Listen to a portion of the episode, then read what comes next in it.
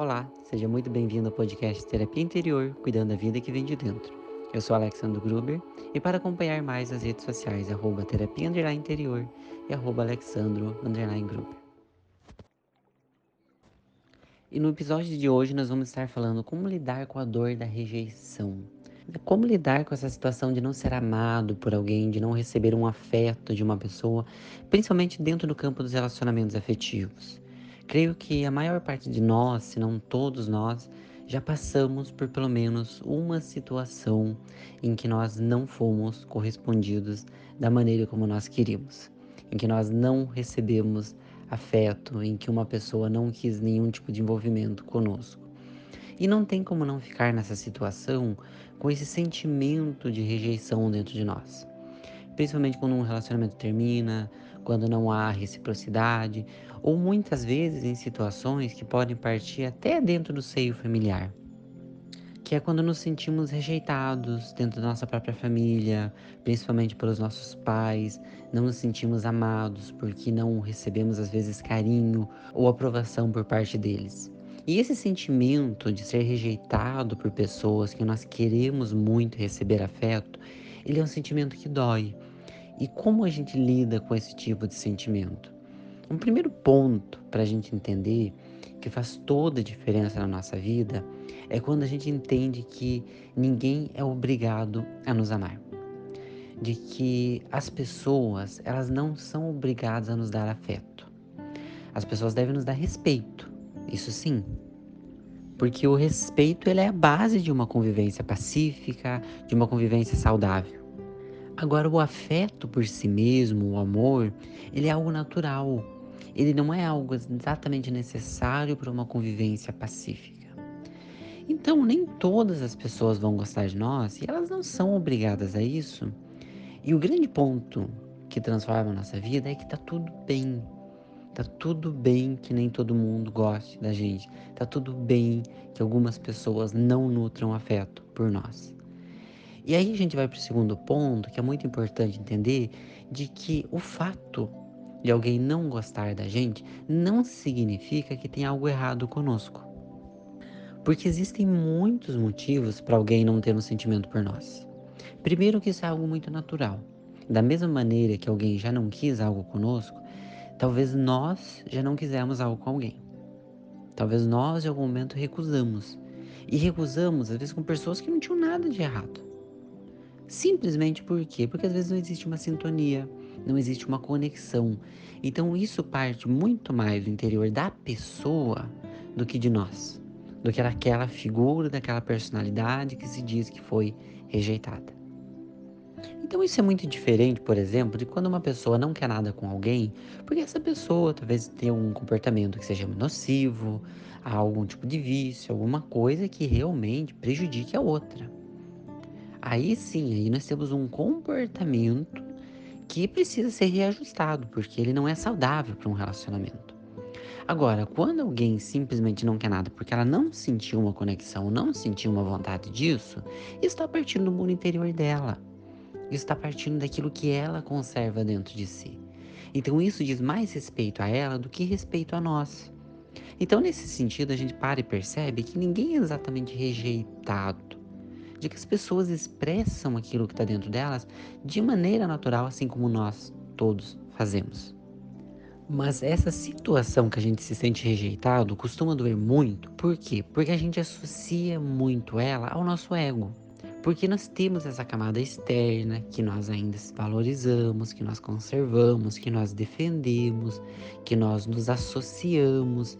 Aí o que, que acontece? No momento em que a gente passa por esse tipo de experiência, a gente começa a associar que tem algo de errado com a gente nós começamos a procurar defeitos. Então nós nos culpamos, nós nos condenamos, nós nos consideramos errados, inferiores e assimilamos muitas vezes que nós não somos suficientes. Então nós nos definimos por uma atitude do outro, que diz mais respeito a ele, como a gente já comentou aqui. Então, é nesse momento que a gente percebe que essa dor nos afeta porque a gente pega essa situação e se minimiza, e se é pequena, e faz uma associação que não necessariamente existe, que é a recusa do outro tendo como motivo algum defeito meu. Então a gente começa a se medir pelo julgamento do outro, pela atitude do outro. E aí a rejeição dói muito, porque a gente se sente pequeno, porque a gente se sente inferior, porque a gente se sente menos. Então, para lidar necessariamente com a dor da rejeição, a gente precisa entender que não necessariamente a atitude do outro está ligada à nossa personalidade, que está ligado muito menos ao nosso valor. A gente não precisa associar o nosso valor à aceitação ou não aceitação do outro. Às vezes tem uma pessoa que infelizmente não foi amada como devia dentro da família por uma alimentação dos pais em relação a ela. E essa pessoa se culpa como se tivesse tido algo de errado com ela, por não ter sido amada, não ter recebido afeto da maneira como ela queria, e ela não vê que isso está muito mais ligado aos limites dos seus pais do que algum defeito que ela tem. Então essa pessoa ela cresce se achando errada, cresce se achando insuficiente e vai sempre tentar procurar o que, que tem de errado, o que, que tem de defeituoso nela que faz com que ela não recebia afeto. E muitas vezes isso é projetado dentro dos relacionamentos afetivos. Então nós precisamos descolar um pouquinho essa ideia de que o nosso valor ela está associada ao quanto as pessoas nos amam. Porque nem todos vão nos amar, nem todos precisam ou devem nos amar, e nem sempre vamos ser amados por aquelas pessoas que nós gostaríamos que nos amassem ou por aqueles que nós amamos. E isso não é bonito, eu não estou dizendo que isso é legal, mas eu estou dizendo que isso precisa ser entendido para que nós compreendamos que, apesar de ser difícil, de ser uma situação que não é o que a gente gostaria, mas que isso não nos diminui, que isso não nos torna insuficientes. Porque se a gente alargar um pouquinho a nossa visão, ampliar a nossa perspectiva, nós vamos encontrar inúmeras pessoas que nos amam. Talvez algumas que a gente não nutra afeto e outras que sim. Que tem pessoas que nos admirem, mas para que a gente possa se fortalecer, a gente precisa aprender a se amar um pouquinho mais. Desassociar desses julgamentos, dessas decisões externas dos outros, de terceiros, e começar a se acolher. Começar a entender que o fato de alguém não me amar não me torna menos. Que o fato de alguém não me querer não significa que eu não precise me querer. Que eu não precise me amar que esteja errado o jeito que eu sou, que esteja errado a minha forma de ser, que esteja errada a minha forma de existir. Não significa que eu não seja amado por ninguém. Só porque uma pessoa ou algumas pessoas específicas não nutriram afeto por mim. Então, se a gente quer amadurecer emocionalmente, se fortalecer, a gente precisa entender que ao longo da nossa vida nós vamos passar por situações assim. A gente vai viver rejeições, a gente vai viver desilusões. Mas que o nosso valor não pode estar pautado apenas nisso. Não pode estar pautado apenas no outro. De que a gente precisa começar a criar uma relação mais gostosa consigo mesmo, uma relação de mais valorização de si mesmo, para que a gente esteja preparado para enfrentar essas vivências e para que a gente possa reconhecer aquelas pessoas que nos dão afeto, aqueles lugares em que a gente encontra amor, para que a gente consiga também fortalecer esses tipos de vínculos, porque eles existem, mas nem sempre nós reconhecemos e nem sempre nós fortalecemos esses vínculos. A gente precisa lidar um pouquinho melhor com essas situações de rejeições, ou pelo menos o nome que a gente dá para essas situações, para a gente se fortalecer verdadeiramente para a vivência afetiva.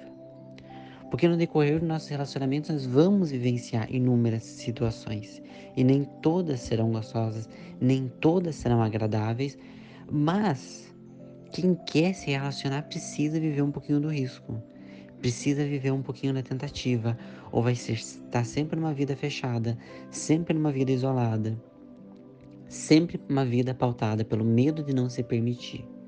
E muitas vezes pautada por uma rejeição do passado. E aí essa pessoa perde inúmeras outras experiências que poderiam ter sido agradáveis porque uma determinada pessoa não quis e porque essa pessoa associou aquela situação o seu valor e não se permitiu abrir-se para novas experiências por medo de passar o mesmo. Agora, se a gente se prepara melhor para essas situações, se a gente se fortalece, a gente entende que em algum momento elas vão acontecer, mas entende que o nosso valor está para além dessas situações. E a gente vive melhor, vive com mais segurança, vive com mais autoestima. e vive mais experiências, onde em muitas delas, sim, a gente vai encontrar reciprocidade. Então não se feche totalmente porque alguém não ficou, porque alguém não te quis. Não se considere a última pessoa do mundo, a pessoa menos capaz, a pessoa menos bonita, a pessoa menos inteligente, só porque alguém não quis ficar com você. Isso diz mais respeito a ela. Mas existem no seu caminho inúmeras outras pessoas que podem apreciar você por tudo que você é, por todo um conjunto de coisas que até mesmo você nem reconheça e nem veja. Mas que acima de tudo, você passa a se reconhecer um pouco mais, você se enxergue um pouco mais, você se ama um pouquinho mais. Porque se nem você fizer isso, aí vai ficar muito difícil de alguém conseguir reconhecer tudo isso em você. O primeiro ponto sempre é de nós para conosco e desse entendimento de que a gente não precisa que todo mundo nos ame para a gente se sentir a pessoa mais maravilhosa do mundo para ser feliz. Isso é ego. O que a gente precisa é ser verdadeiro consigo e entender que essa verdade interna é o que atrai afetos verdadeiros também para nossa vida. Eu espero então que você tenha gostado desse podcast, que foi feito com muito carinho e que ele possa ajudar você a refletir um pouquinho mais sobre a vivência afetiva e sobre a sua relação consigo mesmo nesse fortalecimento interior. Gratidão mais uma vez, fique na paz, fique na luz. Namastê.